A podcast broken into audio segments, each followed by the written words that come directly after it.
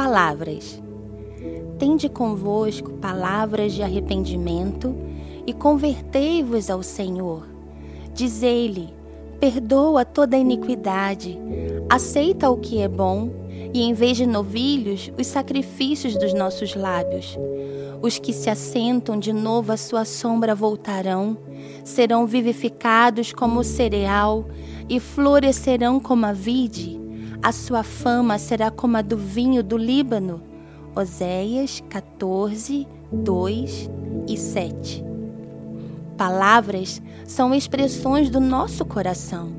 Elas expõem nosso espírito e têm o poder de revelar o que nossa alma carrega. Por isso, Oséias diz: Tende em vós palavras de arrependimento. Ou seja, o arrependimento vivido pelo teu espírito será exposto através das palavras que você liberar. A forma como você fala define se houve arrependimento e conversão dentro de você. Esse processo é diário. Quem caminha assim será vivificado, receberá vida, florescerá como a vide, e sua fama será como a do vinho do Líbano. A vida e o florescimento do nosso espírito dependem daquilo que pronunciamos. O Senhor quer o sacrifício dos nossos lábios.